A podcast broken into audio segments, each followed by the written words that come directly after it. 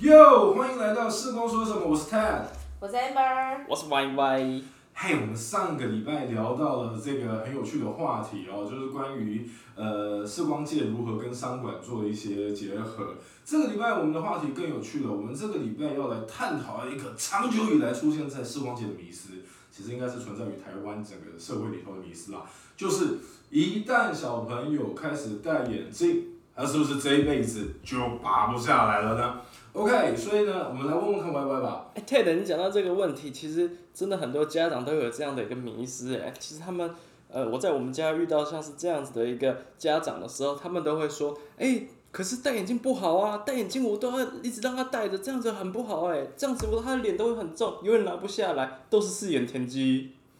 呃，可是如果不戴的话，会遇到一个问题哎，因为为什么要戴眼镜啊？戴眼镜主要原因是因为我们要让这些小孩子在看东西，或者是说我们大家在看东西的时候看到影像清楚，所以就是要看到很清楚的状态。那为什么要这样子？其实主要一个原因是因为他要在他眼前看到很清楚，他才不会近视一直加深啊。所以虽然说戴眼镜就拔不下来，但是至少可以让他度数不要增加那么快吧。对，很好。Amber 刚刚提到的一个重点就是说度数增加不要这么快，以及看东西要清楚。我想我们今天一开始主题有提到一件事情，就是说小朋友眼镜刚开始戴起来的时候，那是不是就要戴一辈子？所以重点是小朋友。儿童今天在发育他的眼球的时候，如果今天我们没有好好的照顾到他，所以造成他的这个呃东西看不清楚，也讲比较专业，就是你的视网膜上啊影像不够清晰的时候，他可能就是要为了让他的东西看得清楚，所以用了不当的姿势。那这个时候，如果我们能够用正确的光学矫正的方法去协助儿童，让他们影像是清晰的。搭配正确的姿势，这一点我们等一下后面会提到，这其实是最重要的部分。我们可以协助他们不要用错误的呃用眼方式，就可以想办法减缓他们的近视发展。在这个地方呢，我们要先破除第二个很重要的概念，就是 Y Y 刚刚有提到，很多家长到了你们家之后就开始担心要戴眼镜，你常常听到他们会说，哎，那这样子为了怕小孩子越戴越深。度数降一点嘛，度数降一点嘛，就跟他们去传统市场一样，买菜还要送把葱的概念很像，你怎么看？其实我觉得这个东西戴眼镜，我觉得矫正这个其实这是看个人看法，因为像应该讲说看每个小朋友实际上的状况，还要搭配他定期回诊追踪的一个情形，这样才可以比较有一个比较好的判断这样子。但是我刚才突然想到一个问题，哎，Ted，你觉得你觉得就是你在这个业界其实这么久的时间？你觉得你应该有听过，像是有些家长会觉得说，哎，这个眼镜到底是看不清楚的时候再戴就好，还是都要二十四小时眼睛一睁开的时候就是戴着它？你觉得呢？你怎么看这件事？嗯，刚刚前面我有提到，其实戴眼镜真正的目的就是你影像要看得清楚，它其实是会去刺激到呃你的整个神经回路跟发育的目的，所以其实基本上。我个人是建议你有使用眼睛的时候，你就必须带着它，给它正确的矫正。那然而我知道有些家长会觉得说，哎，我东西我看近了我就 OK 啊，我看得到，然后我就不用戴啊。其实坦白说，真正的重点并不是呃你今天说看近了我看到，然后我不要戴。其实真正的重点是在你全时足度的矫正，但是要请孩子们两层。良好的生活习惯，我想这一点 Amber 可以帮我做一些补充。嗯，我觉得有时候在这个部分的话，确实，其实我们为什么要让小孩逐度的矫正，或者是尽量全时间的佩戴，其实还跟一个疾病有关，也不能说是一个疾病，一个状况有关，这叫弱视。如果说呢，小孩在发育的这个期间没有做很好的视觉的影像清晰的状态的话，其实他很容易会变成弱视。所以弱视的意思就是一旦发生了，他可能终身的视力都会没有像正常人的一样。所以这才是为什么我们一直希望小孩子如果说有看不清楚的时候，就要做完整的视觉矫正。那当然啦，有些家长就会觉得他看近，小朋友都会说我看得到。但其实我们其实遇到最大的问题是，小朋友从以前影像就是这么的不清楚。所以当今天说他说他都看得到的时候，是因为学校老师的黑板字写很大。哦，所以 Amber，那你的意思是说，听起来好像是要一直帮助小朋友在他这个学龄期间帮助他一直刺激他的眼睛的概念，对不对？对啊，他的影像如果不会不清晰，就很像我们以前在拍照的时候用的底片一样。如果我们的底片是不不清楚的状态拍出来的照片就不一不好看嘛，就会不清晰利落，就很像拍立得的感觉一样。我们大家在用拍立得，我们就说哦，它可以快速的拍出来，可是出来的照片一定跟我们数位相机拍出来的会完全不一样。所以我觉得它就类似像这样的感觉。对啊，在这地方分享一点以前临床上面的经验。刚 Amber 有提到，就跟拍照一样，我们把小孩子想象成是一个无限可能发育中的相机吧。这个相机呢，如果我们今天能够良好的发育的话，它可能会到四 K Full HD 非常好的解析度。但所谓的弱势，就是在它成长的时候，你没有给它良好的刺激，以至于它没办法长大，它可能永远都会停在就是像呃四八零乘上640之类，解析度不太好。你说印象馆吗？就是真的蛮糟糕的。那其实坦白说，这个东西如果发生在人身上的话，其实蛮可怜。刚刚提到之前在临床上遇到的一个 case，他就是一位厨师，那来验配，那男朋友很贴心来配她。那经过我们专业的验光之后，突然发现她怎么样，不管你怎么配，她的视力都会停留在大概零点四、零点五，完完全全上不去。那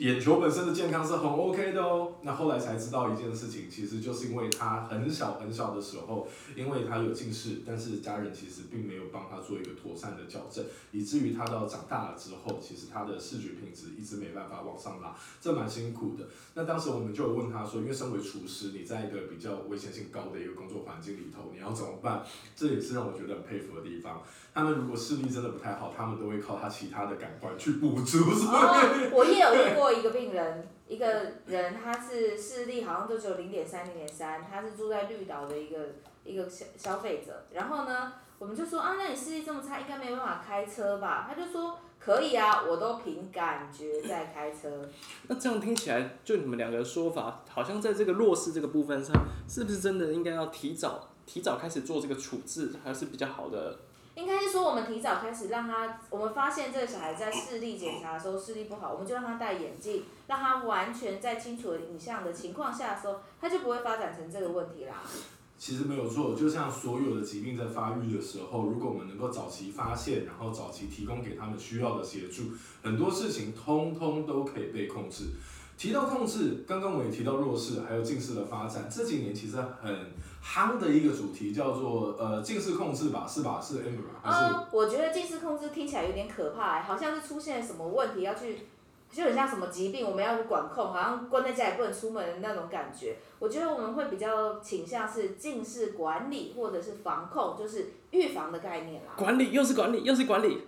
为什么又是管理？这就是你的专长了吗？不是不是不是不是。OK，所以其实刚刚提到一件事情，确实没错，近视我们后来大家不太叫它控制，我们叫做管理 management 这件事情。那也就代表说，今天要让一个呃有可能发展成高度近视的小朋友，在我们良好的照顾之下，他可以得到舒缓，或者是说他可以在成长上面得到一些呃协助，不要让他到最后变成，因为我们现在已经知道了嘛，高度近视跟近视本身是一种疾病，它其实也有 ICD 嘛。嗯对，所以到底要怎么管理呢？基本上目前的管理方法大概主要有三种方式，像是光学管理啦，然后药物管理啊，然后还有第三种是什么？隐形眼镜不是姿势，啊，知识为什么？姿势用眼姿势。哦，用眼姿势。那啊，说到用眼姿势，我最常听到妈妈会讲到一件事情，就是跟小孩子讲说，你不要看电视啊，你看电视很容易近视。然后妈妈就会叫小孩子去看书，然后看书之后，小孩子因为很努力，以后就念到建国中学，然后进入到台湾大学。然后根据那近视更深。根据跟大家分享一个非常有趣的一个名词啊，就之前他们在呃应该是哈佛法律系做的一个一个调查，发现哈佛法律学的学生大概有百分之九十九都有近视，于是他们一个专有名词叫做 low school student myopia，意思就是通通都在念书，念到通通都近视了。其实同样的情况在台湾大学也是一样，就台大有很多的学生他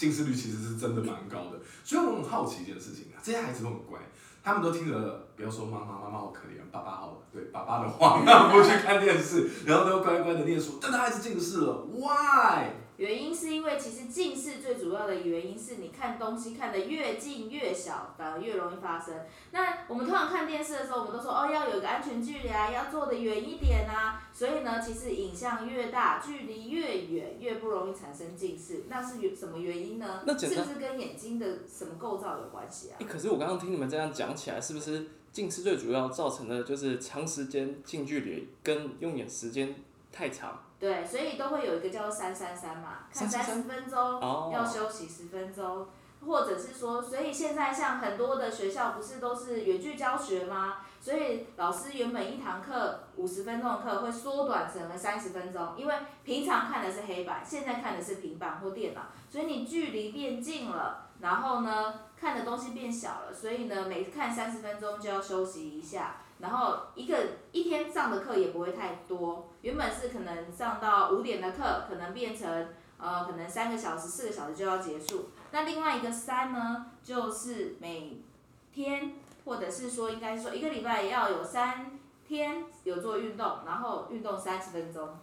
对，其实很多人会觉得眼睛跟身体的这个关系似乎没有那么强烈的见解，但其实说穿了，它还是你人体的一部分。你有一个良好的作息，然后良好的运动习惯，对于你保护你的眼睛健康，它都是有帮助的。早期啊，台湾有一种说法，就是说你呃要保护你的眼睛健康，你就必须要去窗外看美丽的绿色植物。哦，对，看绿色。对，其实真正的重点，呃，绿色当然很好，OK，但是其实真正的重点是，我们会鼓励我们的学童哦，或者是今天其实成人也是一样，你看远方的物体，然后去放松你眼睛的调节，这是嗯，非常重要的。绿绿的吗？我可以头顶吗？头顶，我可以分享一个在澳洲的研研究，像澳洲他们现在的学生都是上课三三十分钟而已，然后他们大部分的时间的话，其实整个下午大部分都是在外面做呃踢足球啊、玩啊的，他们不会让小孩子都是常常长期的待在室内。那后来呢，这个研究呢就有发现，因为太阳也可以预防或减缓近视的加深，所以它不但看远处，又照了紫外线、太阳光，所以呢，它有很好的防控的是不？是那个有一个叫做什么嗯、多巴胺，是吗？对，头发病的问题啊，没有错，就是你今天如果说在户外运动，然后你有分泌到这个呃头发病的话，它确实可以去做一些管控，协助它的近视发育啦。那我们回来讲到一件事，刚刚讲到在近视管理的时候，我们有几个不同的方法，嗯，提到了姿势，提到了说我们今天户外的运动，对不对？那还有一个很重要的东西，我们现在回来讲好了，就是很多小朋友去做近视管理的时候，那医生们会建议他去点眼药水。那眼药水的分类有很多，amber 你最常听到的是什么？其实最常听到的当然就是散瞳剂嘛，可是散瞳剂的时候，医生又会跟你说，哎，有分为短效的跟长效的。那其实短效的散瞳剂跟长效的散瞳剂，它们作用有一点点不一样。短效的话，它其实是让这个小孩子它在点完了之后，肌肉可以做一个很好的放松，这是短效。但是早上起来的时候，它不会有畏光的的状态。但是真的跟近视管理有关的话，其实我们称它叫做散，这个散瞳剂叫做 atropine。这个 atropine 的话呢，它就有浓度高低之分了。那浓度很高的话呢，它很容易在白天会有一些畏光的状态出现，所以对于小朋友来说的话，他会觉得说，啊，那他这样子没有办法上体育课啊，该怎么办呢？所以后来散瞳剂浓度好像有很多不一样的改变，对吧，Ted？嗯，对，没有错，就是散瞳剂的浓度，刚刚就如同 amber 说的，就是有的人会用短效，有人会用长效，但是后来大家就很好奇。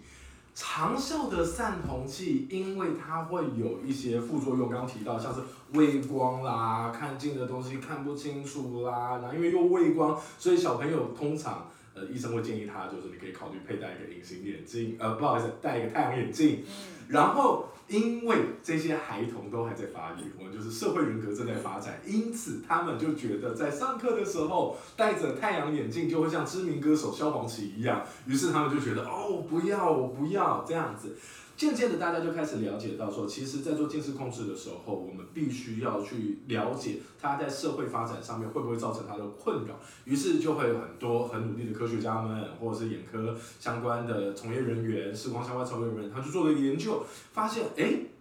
其实散瞳剂的浓度并不是越高，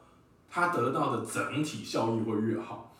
散瞳剂它的浓度开始降低的时候，在控制近视上面其实也是相当有效的。然而，它所造成的畏光啦，或者是看东西不清楚啦的这些副作用会降低，也就在说，代表说学生们他们在使用的时候，他不容易放弃治疗，他反而控制的效果也就越好。以目前台湾最低的浓度大概是多少啊？零点零一，好像是单支包装的。真的没有错。我们之前听到一个八卦，听说国外买不到，然后还会整体来台湾买，然后带到国外去卖，这不晓得是真的还是假的。但是我记得这个的话是台湾的一个医生他们去调配出来的，他经过长时间他在做近视防控或者是近视管理的时候，他发现了这样的状态，所以他跟厂商去做了这样子的调整，然后所创出来的。真的哎，我姐她人在大陆的时候，她确实也有问说，哎，在台湾买不买得到？不过点长效散瞳剂除了这些问题以外，其实在临床上我们还会遇到一个问题，在验配上面有没有遇到状况？验配什么验配？就是在帮他测视力的时候，比呃确认度数的时候，会不会遇到一些状况呢？主要的原因是因为长效散瞳剂，你其实应该是说散瞳剂点下去之后，它就会想办法去让你的调节能力会做了一些改变。所以今天在验光的时候，我们会去想办法验出它用远方的视觉嘛，对不对？所以散瞳剂点下去，如果长时间持续点。